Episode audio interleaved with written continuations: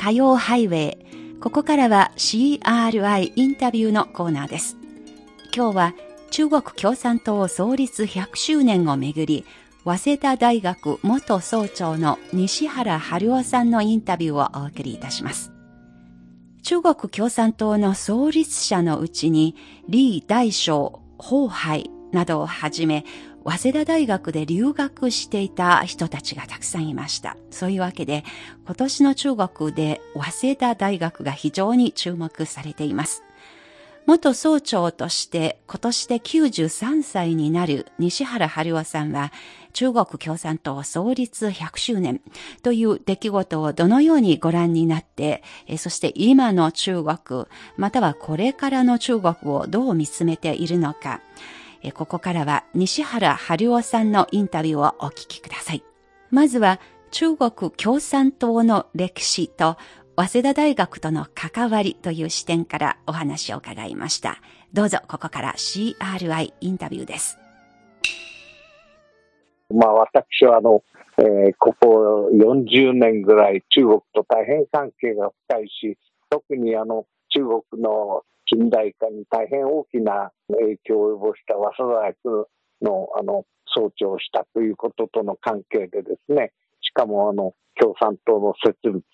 そしてその後の共産党の発展にいろいろと貢献をした早稲田大学の出身者がおりますので、そういう観点から中国共産党の設立100周年、一つの大きな考えを持って注目をしていました。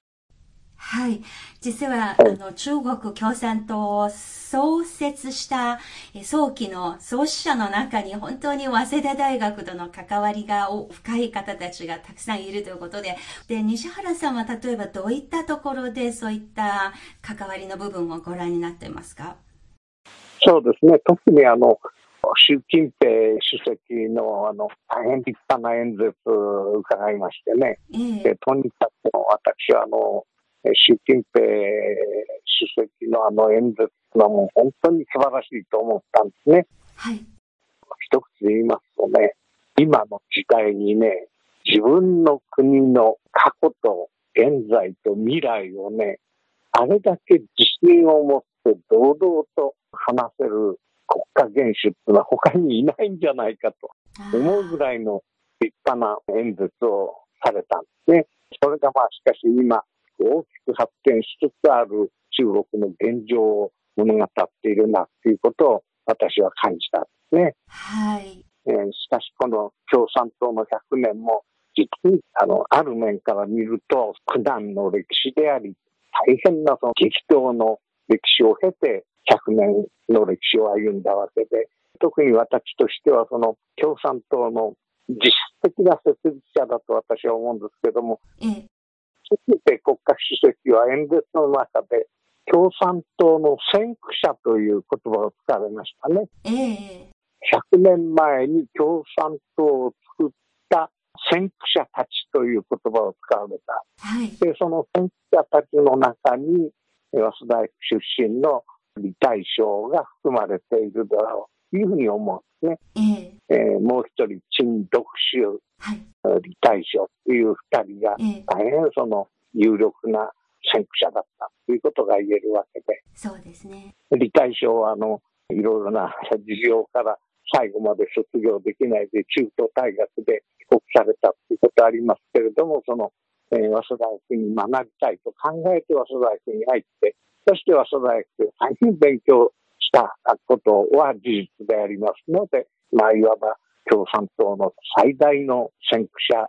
李大将を生んだ大学がストライクである。その私としてはそれを一つの誇りにしている。えー、こういうことがあります。はい、これまでもあの李大将が早稲田大学でどういうことを学んできたのか、何を学んできた、そして在学中に何をやったのか、えー、え帰国後何をやってきたのかっていうのはその詳しく調べて、えー、それをその共産党の設立につなげて、そしてはそのかなり考え方を持っていたということだからこそ、この7月1日にその100周年の記念の大きな式典ができたっていうのは私にとっては感慨深いものだ。こういうふうに思うんですね。まあ、中国共産党の設立、えー、記念日が7月1日、その日に深い思い入れを抱いていらっしゃるということがよくわかりました。その7月1日の習近平主席の演説、やっぱりにずっと日本にいながらもテレビとかでご覧になっていたのですか？あのね、えー、日本の新聞はあの翌日にほとんど全訳が出たんですね。えー、えー、そしてその全訳を見て私は大変驚いたんですけどもね、えー、とりわけ私がそのあの演説の中でもとりわけ注目をしたのが、はい、後半にですね、100年がどうだったかという過去を総括をした上でですね、はい、将来国がどうするかっていうことについて、かなりの期間をとって演説をされたんですね。あええ、特に私が驚いたのは、はい、習近平主席はですね、歴史を教訓として未来を切り開くためには、という言葉を使われて、それがね、8箇所出てくるんですよ。丁寧にご覧になってますね。そして未来を切り切り開くためにはこれをしなきゃいかんのだ。はい、そしてもう一つですね、新しい道のりではこうなるんだということを、やっぱり8箇所述べてね。で、私は大変その、くあるべきだと思ったの。過去の歴史を教訓としてという言葉が使ったね。はい、これはあの素晴らしいことであって、おそらくその教訓という中には失敗も成功もですね、はい、そして他国の失敗も成功も含まれてるんだろうというふうに思うんですね。えその中には例えば日本のやったことも含まれてるんだろう。歴史の中に含まれてる。そういうことをあの教訓にした上で中国はこうあるべきだとそういったところに演説のね、ものすごい深さがあったというふうに思ってるんですね。あ一つの政党できて100年になって、しかも70年以上にわたってずっと政権政党であると、おそらく世界のどこの国を見ても、そんなに数は多くないようですね。そうだと思いますよ。で、もともとの共産党の過去の100年もね、実にその道のりが一本やりにすくすくと育ったっていうんじゃなくて、大変犠牲を払い、9年の歴史を経た上で歩んできた。しかしですね、習近平主席はね、演説の中でこういう言葉を使ってるんですね。はい、100年前に中国が世界に示した姿はですね、はい、一種の落ちぶれた姿だった。はい、率直にね、落ちぶれた姿だ。えー、事実そうだったね。清朝の末期ってアヘン戦争でイギリスに負けて反植民地にさせられて、またその後日本のその一種の帝国主義の犠牲にもなった。はい、それは一種の落ちぶれた姿だ。その当時から今を比べてみるとですね、大変なその進行だろうですね、えー、世界第二の経済大国になったばかりでなくて、世界の政治経済に大きな影響力を持つような大きな立派な国になった。これが100年だとすれば、これはその大変なものであった。はい、私はそう思うわけで。それでそれを牽引してきたのがその、えー、共産党であったということで、自信に満ちた演説になったわけですけど、私はその共産党がじゃあ世界中どこにも通用するかっていうと、それは必ずしもそうじゃないけれども、はい、少なくとも中国の場合には、他の政体ではなくて共産党が統治を行う素地があったね。つまりあの中国の国情に合ってたんですね。はい、共産党の伝統政策が中国の国情に合っていた、うん、ということはあったというふうに私は思うわけですね。はい、そういう意味で、例えば100年前に共産党を作った方々のその見識の高さということが立証された。そういうことになる。私はそう思うんですね。はい。まあそういう視点で、共産党と中国との関わり、共産党が作った先駆者たちに早稲田大学と深いつながりがあるということを、あの、西原さんにしてみれば、いつ頃から、その、早稲田大学と中国とのその深いつながりを意識するようになったのでしょうか？これは実はね、ええ。早稲田大学、あの、1882年に東京専門学校という学校の名前で設立されて、はい、その時から中国との関係が深かった。ええ、例えばとね、はい、東京専門学校という名前だけど、日本の大学の中で中国語の学科目を置いた大学は一つもなかった。ええ、最初に中国語の学科を置いたのが東京専門学校だ。そういうことがあり、またその中国研究をするね、部門までちゃんと作ってそういうことがあるから、その1896年に、えー、新国のから13人の留学生が日本に派遣された、その何人かが東京専門学校に学んでる。そういうことがある。ええ、そういう時代からその大変深い関係になっていたことがあったので、ちょうど世紀をがかる19世紀から20世紀に差し掛かるちょうどその頃からその日本の明治維新を学べというふうな考え方から中国の若い方々が日本にたくさん留学をされるようになってきた。その中に孫文を助けた人たちが入ってですね。日本流の言葉で言うとサンバガラス。カラス。はい。孫文を助けたサンバガラス。ええ。高校。はい。総教人。はい。両中外。はい。サンバガラスがね、三、え人とも早稲田に学んだんですね。ええ。これはやっぱりそういうことです。で、そういうことがあったもんだから、その、理大賞も早稲田大学で学ぼうっていうことになって、それからのもう一人の先駆者である新読集もね、本当はね、ええ、早稲田学に入ろうとして日本に来て、それで大学に入る前に日本語を勉強してる間に、ある事件を起こしちゃって、国外逮捕、退去になったから、結局早稲田に入らなかったっていうふうな、そんないきさつもあるわけですね。李大将が早稲田に学んだ。そういうその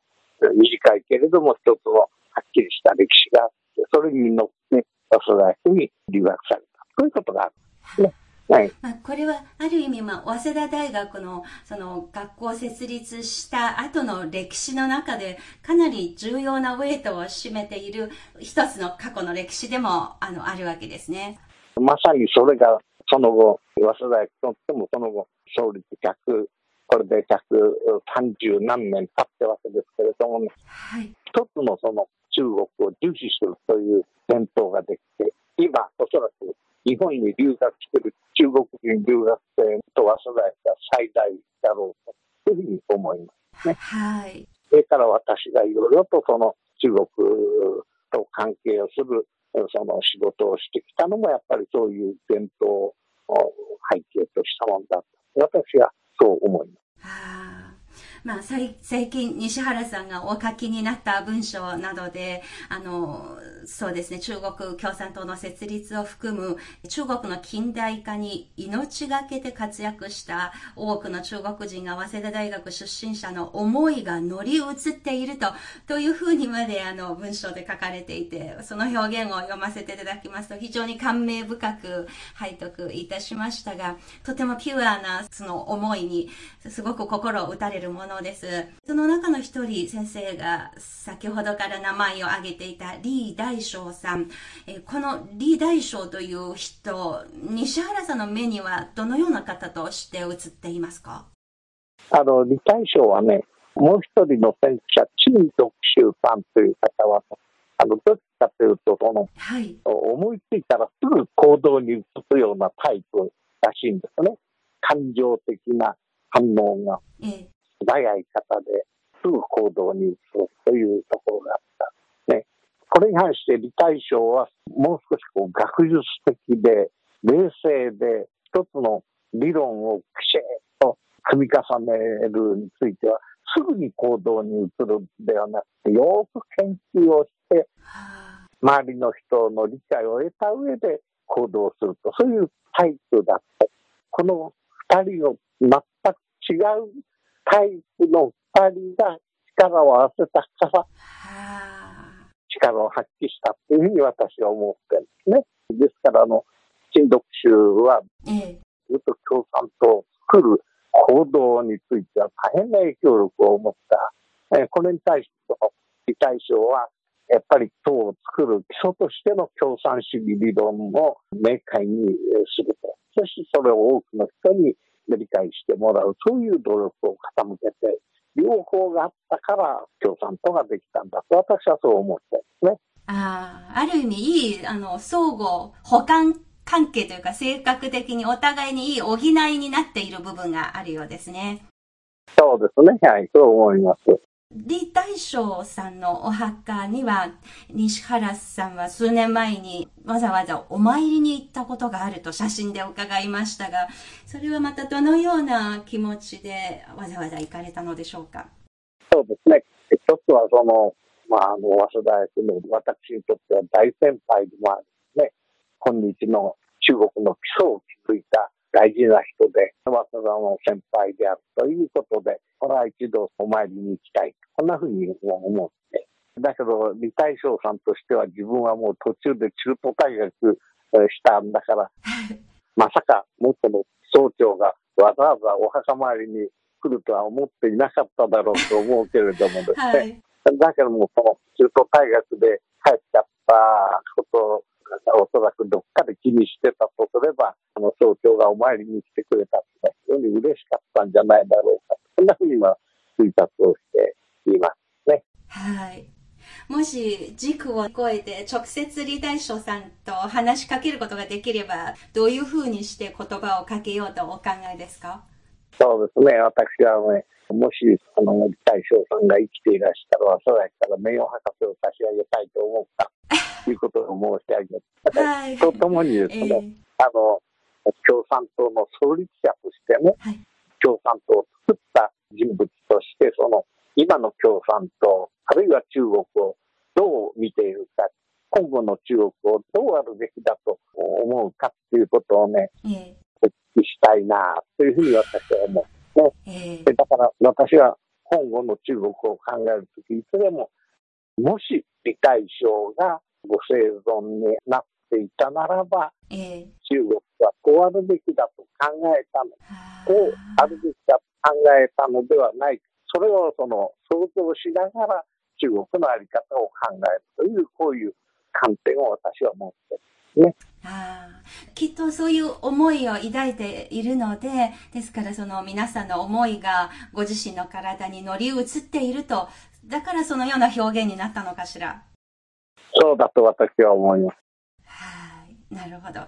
まあ、一方、1927年、もとても若くして、李大将さんが革命のためにですね、殺害されるんですけれども、はい、そういう殺害されることを恐れずに、あるいはそのもし共産党員であることが発覚すれば、もう自分の命に危険があるということを覚悟しながら、数多くの中国の若者たちがあの時代をずっとあの支えてきて、今日の中国共産党の100年があの迎えられたと思いますが、そういう、まあ、犠牲を恐れないで奮闘し続けている若者たちがいたという、そういう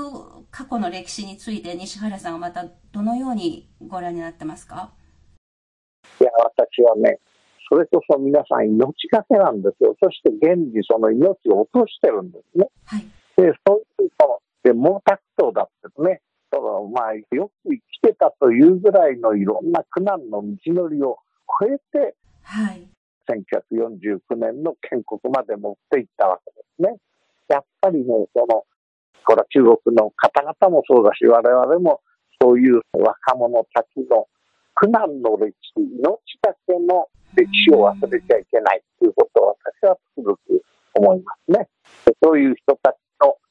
志をさらに発展をさせるように中国を導いていく。これを皆さん考えるべきだというふうに私は思っていますね。あまあ、李大将さんをはじめ、当時のその若者たち、彼らが目指そうとしているもの、